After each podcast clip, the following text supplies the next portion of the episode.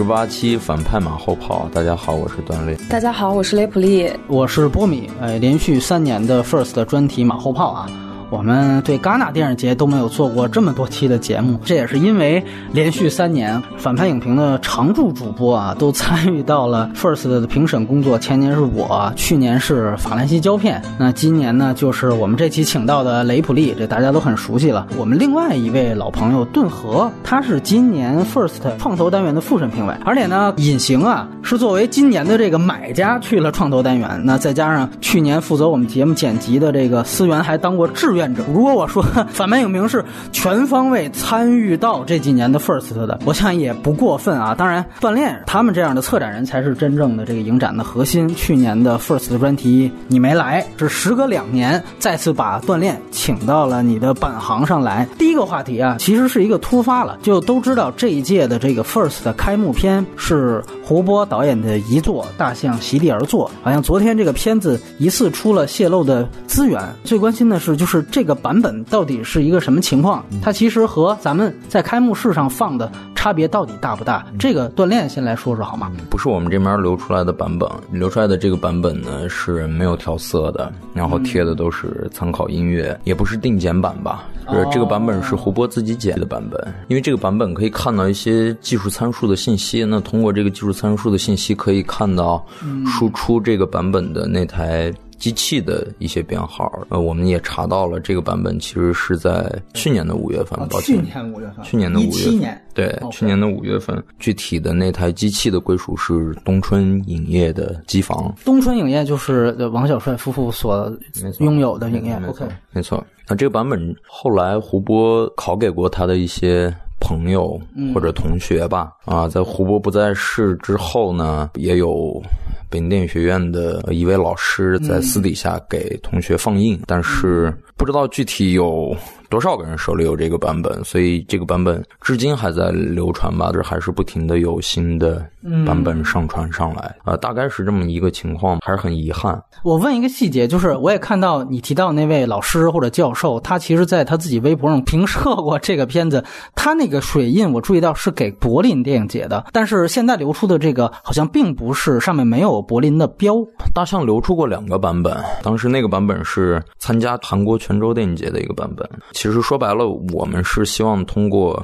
这个片子后续的努力能为现在的这部影片的版权所有方，也就是胡波的父母，能够争取到更多的一些利益吧。嗯，所以说那个版本流出了以后，我们也一直在跟泉州电影节官方在联络，然后希望他们能给一个说法。那后来他们的说法是说，他们为了放映这个片子要翻译韩文字幕，所以说他们把这个片子上传到了 Vimeo 上，然后上传到 Vimeo 的时候没有做那个加密和关闭下载的那个处理，所以说后来就被。被国外的 UP 主给扒下来，然后传到国外的资源网站上，然后再从国外的资源网站上又流到国内的资源网站上。其实我们现在也不知道到底有多少个还不知道的版本散落在其他人的手里。就这个可以算一个工作样片版。按你判断，看过这个版本能不能算看过真正的全片呢？甚至我觉得最后定检的这个版本，我们也不敢。就我作为一个电影节工作人员的角色，我也不敢说。这完全表达了胡波的意愿。没错，因为我们。只是在他最后一个剪辑的版本的前提之下，保留了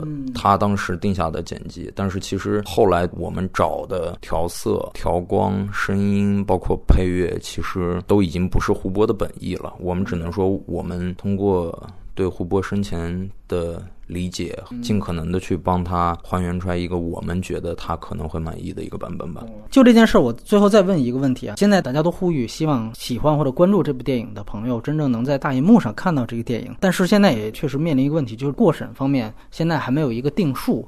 而且大家也想到，就是是不是一旦过审，这个完整的四个小时的片长，是不是还有可能保留？确实，咱们都说不能干传播盗版的事儿。那大家最终可以通过什么方式来看到这部电影呢？我希望当然是一个正规的、合法的，以及保证观影质量的嗯渠道吧。我希望大家拿它当一个正儿八经的作品去看，而不是掺杂着很多外部的猎奇的视角。我们会努力去尝试。送神其实我们已经送过一次了，嗯，然后我们也收到了修改的意见。我觉得可能如果不是这个片子的特殊情况的话，可能审查反馈给我们的意见会更强烈。你觉得在北京有没有可能 First 这边再进行放映呢？因为原来也放过咱们参展的影片，短期之内公开的放映不会有吧？介于目前的，这样的一个形式环境是吧？对我觉得更重要的是，一个是讨论这部影片的方式和环境，另外一一个是观看这部影片的方式和环境，都可能短期之内没有一个特别我们觉得理想的一个时机吧。马上得问我们雷普利，就是这个也是你第一次做初审工作，我也是先问一个具体的事件，我也看到，尤其豆瓣上有帖子在说其中一部参展影片叫做《造访》，那么这个呢也被人质疑说有很多的镜头和构图是非常像阿比查邦的作品的，包括拿了《幻梦墓园》的截图和布米叔叔的截图。我们都知道这些片子，包括《造访》在内，都是初审评委从滔滔的片海当中来选出来的。首先就这件事情，雷普利你是怎么看的？其实，在初审我们看到《造访》这部电影的时候，我们都意识到了这部电影风格上有像阿比查邦的一些地方，我们都我们都会说，哎，这个还挺像阿邦的。但是呢，我们并没有人觉得是抄袭。我觉得导演有自己要表达的东西，因为我觉得一个新人导演受到一个成熟的知名导演的影响，应该是一件潜移默化的事情。其实今年看到了很多的电影都都有这样子的一个因素，或者是有这样的一个现象在。我其实一直想说，我我很想知道那个质疑者究竟有没有看过《造访》这部影片。我倒还蛮希望他能够看一下这部影片的。不过他好像也没有用“抄袭”这个字啦。放在今年初审的这个整体的大环境看，让我觉得《造访》还是一个、今天得到这个提名和入围，我觉得都是呃公平和公正的。你现在如果回去再看一遍这部电影，你可能仍然还是会选它入围。对我并没有想到这件事情能够在网络上有这么大的一个反应和反响，被激化成这个程度。然后包括我们的初审评委王谢谢也受到了一定的质疑。即便是受到了影响，呃，一个新人导演暂时没有个人风格，我觉得也不必是一件要感到痛苦羞耻的事情。我发现大家这矛头开始直接就去质疑啊、呃，评委的工作是否专业。这方面，你是不是觉得对你来说其实并不公平呢？任何一个人在做任何一件事情，就是接受质疑是一个再正常不过的事情了。但是让我觉得很不好的一个事情，就是我们的很多评审的标准，我们的口味会成为新人导演创作时候要仔细研究的东西。这个是让我觉得很难受的事情。嗯、初审喜欢什么样的东西并不重要，而且初审的评委也年年在换。我更加不希望看到的是青年导演去研究哪个电影节的品味。或者是去研究哪个电影节评审的品味，去迎合某些人的口味。对我自己在这个初审的过程中也是诚惶诚恐的。我更希望看到的是青年作者吧，大胆的往前走，然后坚定自己的这个信念，不要去看别人怎么想。创作又不是给几个评委在创作的。我看到他新闻里面说到了嘛？说你们的这个东西很重要。我其实觉得不重要。你自己的创作和你自己要做的事情，忠于自己的表达才是最重要的。前两年十部当中说有九部不能看，可能这比例都是说的比较轻微了。我不知道你今年的感受是如何的。你因为今年的整体的看片量都会比你们去年两届要大吗。就是说哪一个评审觉得这个片子还不错，他会优先在群里面提出来，然后提醒大家。你刚才说很辛苦，这个是一个劳动力上的。你从精神上你要看很多烂片的话，你应该是很痛苦。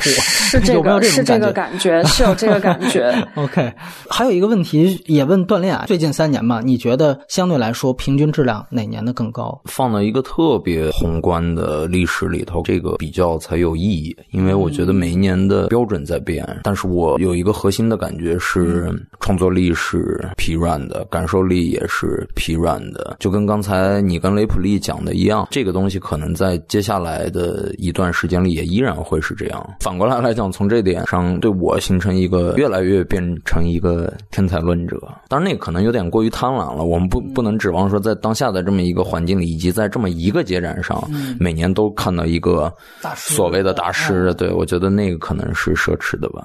呃，我不知道今年有哪一个题材是比较受欢迎的。你比如说前几年，我们可以说，好像关于农村的有没有，比如说是巧合也好，是跟风也好，有哪个题材大家拍的格外多，而且还真的出了好的作品，最终进入到了正式的放映。雷普利。嗯，我个人其实也没有觉得题材上有什么趋同性。实际上，我在评审的过程中，题材的鲜辣度反而是更加严苛的标准。我觉得，如果你已经拿到了一个有社会热点、很鲜辣的一个题材，你的完成度、你的创造力，然后你的表达跟不上，反而会影响我对这个片子的判断。但是，可能也会看到大量的关注底层的现实，然后农村的带有社会题材的这种电影，呃，其实挺多。多的，但是它反而会成为我会啊更加睁大眼睛去看它是否表达出来，没有浪费这个题材的一个标准。对，还有一件事我特别好奇，可能也问锻炼吧，就是我们经常看到，比如说在这届 First 上，比如说像崔永元，他其实一直都是在对你们影展是交口称赞，而且觉得这个就是中国电影未来的希望，甚至全中国只有这个影展选出来人会拍电影。你包括之前咱们私下聊的时候也提到过，原来姜文也是非常啊惊讶于现在他那届看到的年轻导演。我们也知道后来李飞的。故事，可是往往当我们去问到 初审评委的时候，可能大家觉得，哎，怎么是整体疲软的一个情况，造成这种差距？除了说可能确实有这个。是不是公关属性或者说漂亮话的属性之外，我说明星啊，呃，你觉得有没有其他的原因呢？我们当下处的这个环境里头，因为阶层的原因在相互左右和影响，导致我们对好或者真实或者美的判定也是不一样。其实这个里面没什么对错，你去指望姜文这种艺术话语权，你没有办法要求他一年能看一千多部即将要踏入这个行业的作者拍的那种非常稚嫩的。那反过来，你也不能。要求我刚才提到的这些在拍这样作品的人都觉得《邪不压正》或者《一步之遥》是一部好电影，我大家的标准都不太一样。你觉得从这一届你看到的所有的报名的片子当中？呃，所谓的作者电影和有明显类型框架的想照着商业类型片上发展的片子，这个比例大概是多少呢？可能在类型框架下做的东西，成熟的出来的东西，反而比有作者性表达的东西要少。就是说，具体推荐的片子吧，我觉得也咱们分这个类型，就是一个作者还有类型片方面，你觉得在作者表达方面，你这届看到的最好的电影？是哪些呢？你首先第一个肯定是《步行指南》，因为这个《步行指南》这部片子已经可以说不是一个通俗叙事了，它是一个有实验性的这么一个作品。除了它在影像上探索性，它在讲故事方式上的探索性来说，都是我完全没有见过的东西。就看到这个东西的兴奋感是会比较加强的。呃，单就作者性。表达其实我还是比较推荐《柔情史》的，杨超导演做监制的一个片子，对《柔情史》，因为我觉得它是一个非常勇敢的作品。这个勇敢是你能看到一个创作者把这个创作的视角伸向自己自己的家庭环境，用一种非常残酷的酷烈的方式讲出来。我试想，我站在这个位置，我是没有。勇气把这个东西端给观众看的，而且他的情感的强度是能够打动我的。还有，其实蛮想推荐一部电影叫《此生不再归太行》，当然他现在的改了个名字叫《太行》，他表达了一种青春的气息，一种少年感，比较有冲击力。这个片子是当时我们几个评审坐在一起看的，然后大家。有一个比较好的感官，而且他在视听上有自己的东西，有一些设置，呃，还挺巧妙的。锻炼来聊了呢，有一部在今年没有得到一个完全公开的放映的机会，是因为它是在产业厂合群录啊。这部片子，这部片子其实也拿到了龙标，可能在不久的将来，希望大家有能看得到吧。非常低成本的发生在桂林的一部城市电影吧，很少见的非常轻松幽默，因为幽默跟。滑稽其实是两件事儿啊，幽默往往其实代表的。是智慧。这部片子我觉得是一个挺不一样的观影体验。从商业类型片的角度来说，你们觉得有哪些完成的不错呢？一个是《冬去春又来》，我看到有对他写的影评，觉得他开始像什么，中间像什么，后来又像什么。其实最后他都不是，他其实就是在类型框架里有自己作者个人性的一个表达。这个就是今年看到的一个整体的现状，就是没有一个特别。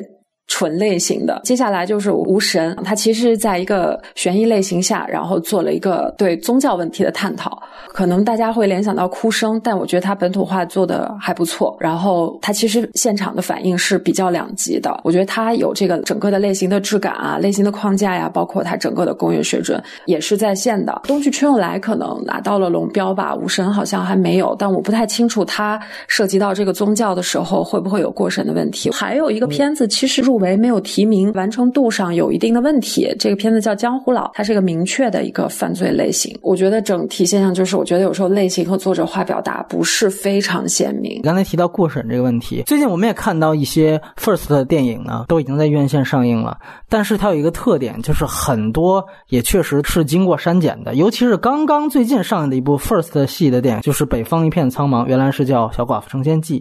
这个电影是经过大规模的修改，因为我跟锻炼的关系也没有铁到我每次都能去看这个原版啊。好多电影我没有看到原版，然后当我得知它是一个删减版的时候，我就。一直没有选择去看，比如说像这一部，我到现在都没有看。包括种钱那个事情，你也知道，就是是不是说咱们的影展选出来，是不是现在是一个管杀不管埋的这么一个一个状态？影展选出来，那之后他能不能过审，还是怎么删减，这个就不是你们应该负责任的事儿。我不知道你怎么看待，就是这么多好不容易出来的片子，又大规模删改这个问题。嗯，我觉得严格意义上是。就是管杀不管埋，因为这事儿本来不应该是我们去做。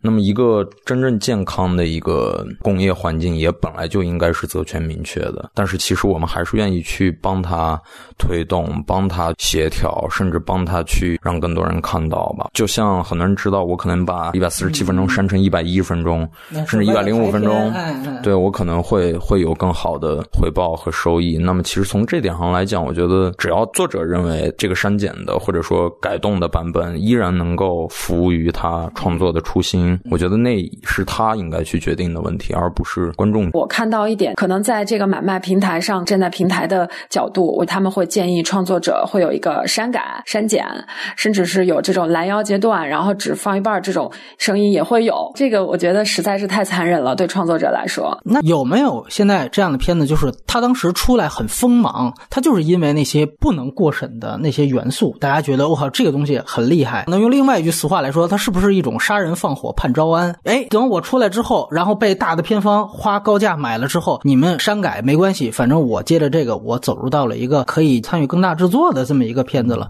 那有没有这样的可能性？可能性一定是有的。嗯。那就说，如果我们说资本它就是趋利的，那它趋利其实本来没错。我的意思是，这个世界其实就这样。最后聊到整个影展的组织上啊，优缺点都谈谈嘛。因为我这次不是一个普通的就是观众去看，其实我就比较遗憾，没有完整的感受到这个影展的这个氛围。对，但是我想提一点，就是其实我看到可能有一些啊家长会带着小朋友过来看片。对我希望影展能够给一个就是小小的分级的指导。我觉得这是非常有必要，并且应该做到的一件事情。这就是当地的西宁的市民是吗？如果是带着小孩来，还是不远万里带着小孩来看的影迷？呃，影迷，影迷都有是吗？然后我看到一个现象，就是说这个影展有一个功能，就是能够让他们的作品直接面对观众。这个评价系统和豆瓣啊那些。打分系统打通之后，他们可能很大程度上还要面临这个低分的考验，或者是观众质疑的考验。对，可能有些创作者心里也会不舒服什么的。你遇到过的最尖锐对话的一场，你还记得吗？我说三个例子，第一个就是《无神》，《无神》我没有做映后，但是呢，《无神》的导演就是在现场跟观众会有一个。对骂这样的对，其实我觉得他是有他自己的这个表达在里面，但是他可能是以前并没有经历过这样子的一个过程，他的片子第一次在大荧幕上被观众看到，他也有点沮丧，他可能会觉得为什么我这个东西没有被观众理解到，还没有学会说套话漂亮话。第二个例子就是《步行指南》，《步行指南》做映后的时候，他也是从观众的反馈里面了解到了别人是怎么看他这部电影的，就这就没打起来是吧？但是会有不同角度，不同角度，大家不同角度。的一个解读吧，可能还有就是纪录片《狂热自白》，他也没有想到他这个片子能够在现场就这样放了。也想问锻炼，我们都知道今年发生了一个事情，就是开始宣布所有线上售票停止，本质上是以一个包场的形式来进行所有的这个西宁的放映，这个可能是一个从紧的一个非常明显的信号。我不知道这个事情对于这一次 First。是一个怎样的影响影响肯定是直接的哈。OK，其实，在开票之后的大概几天之内，我们的售票情况是要比往年要理想很多的。要有很多竞赛的部分的长篇的场次，其实是很快就售罄了的。是我们要把之前已经买过票的观众的票款，嗯，退给大家。哦，所以大家是免费看这个。我说，如果换算成数字的，就直接的经济层面嘛。我觉得大家可以想象，在这个事情当中，需要有一些人去帮我们分担这个风险。那比如说，我觉得其实对于票务平台来讲，他们敢于去跟我们一起去做这个事儿，本来是。本来是他们的一一种勇气吧，啊，我觉得这是很难的。就有没有一些变通的方式？因为我们都知道，像北京的资料馆，它的票面上一直都打着的是学术观摩，对吧？但是其实它放的很多片子就五花八门了。然后呢，包括还有像你比如说北京的一些有更小的沙龙，那它会实际上是以一个酒水的形式。你比如说我放的影片是免费的，但是我每一个人进来我收二十块钱的酒水费。你觉得像这样的可行性方案？其实我我也并不赞成这种。就是所谓文字游戏嘛，巧立名目嘛，对吧？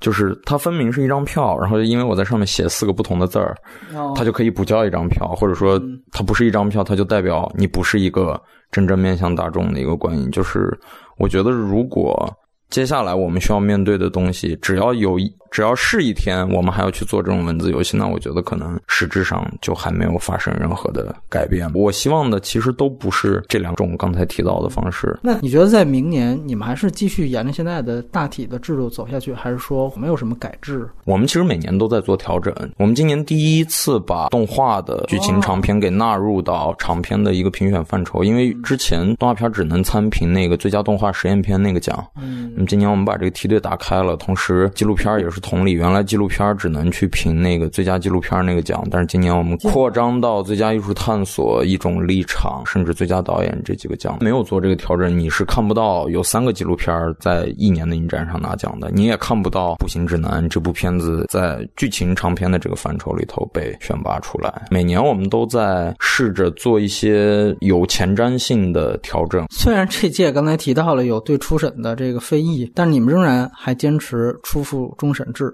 还不会去改选片人制。其实，因为我们做这个的，我会了解中国到底有没有做选片人制，嗯，这种制度的电影节的土壤以及现行的情况允许不允许？那呃，我觉得目前来看应该是空间不大的。我们这国家还需要太多的有公信力的东西了。最后有一个问题，还是问锻炼。前两年我们都提到了一个问题，就是每次放映啊，它这个放映的版本出现这卡呀、跳帧啊各种方面的放映事故，小的漏洞和小的纰漏，可能每年都会有吧。只不过我觉得越来越好。从我的感受上来说，可能比你来那年要好多了吧。今年基本上没有大的放映事故，也得益于作者和整个生态和环境慢慢改善，也越来越。